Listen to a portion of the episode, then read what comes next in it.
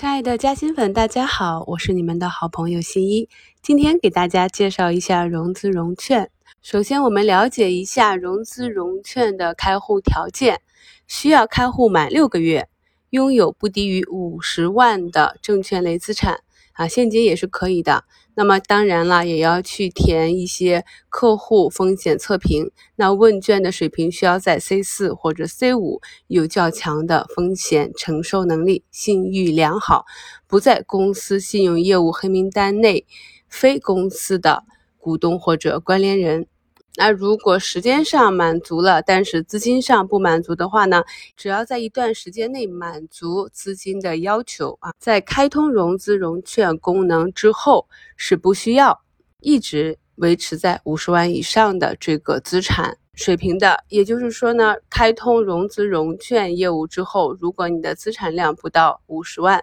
比如说二十万，那么你也依然可以继续使用这个功能。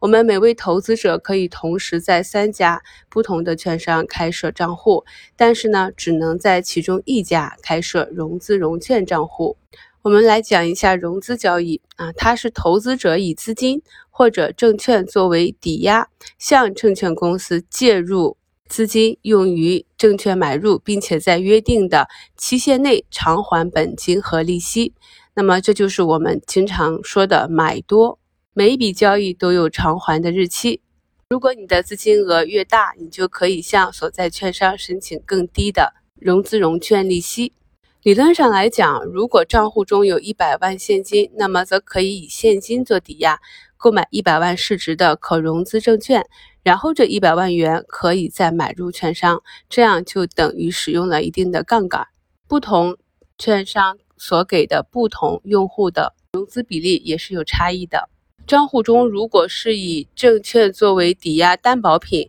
则不同的证券担保比不同。比如说，目前是亏损的证券，它的担保比例就为零。也就是说，你满仓一个目前经营为亏损、没有盈利的企业，那么你是没有办法用它作为担保品来融资的。那详情呢，可以在交易系统中查到每只证券的担保比例。那同时，为了降低风险，在融资中买入单一的科创板证券，持仓不得超过总仓位的百分之五十。融券交易呢，就是投资者以资金或者证券作为抵押，向证券公司借入证券卖出。啊，也就是一个做空，并且在约定的期限内买入相同数量和品种的证券归还券商，并支付相应的费用啊，利息呀、手续费呀。投资者向证券公司融出啊卖的这种行为叫做卖空。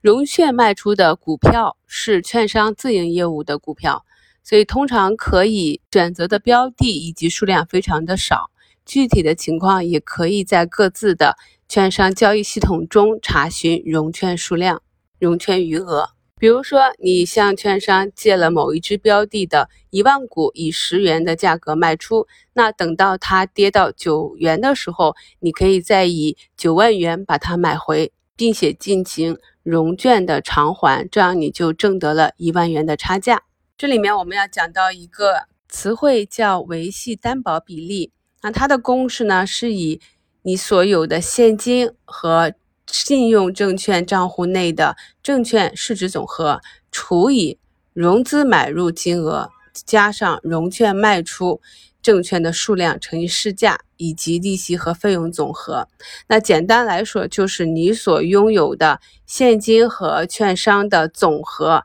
除以这其中是你融资融券。得来的数量市值，以及加上你所付的费用，那就是这个数值越高，你面临平仓的风险越低。目前要求客户维系担保比不得低于百分之一百三十。当客户维系担保比低于百分之一百三十的时候，系统会通知客户在约定的期限内追加担保物啊，一般就是转入现金。那么一般来讲是不超过两个交易日。追加担保物后的维系担保比不得低于百分之一百五十。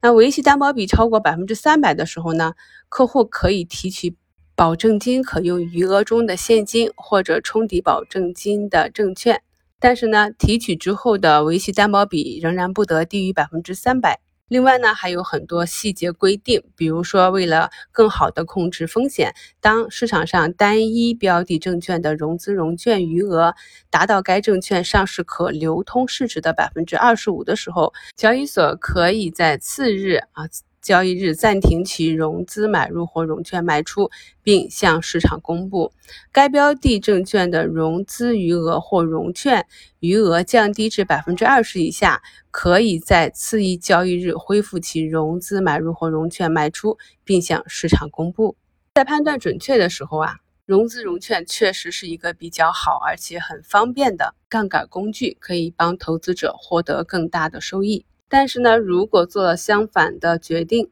市场证明是错的，那么也会扩大投资者的损失。一般在一段比较确定的行情中啊，新一会以现金做保证金，先买入我看好的标的，达到一个几乎满仓或者超过满仓的百分之一百、一百一二的这样一个仓位，然后利用剩下的现金来做滚动差价。在牛市里面经常有急跌，我在牛市里做急跌活动仓的资金就是。券商的融资这块业务给我提供的，但是当不确定的行情或者行情不好的时候，大家首要任务就是先卸下杠杆。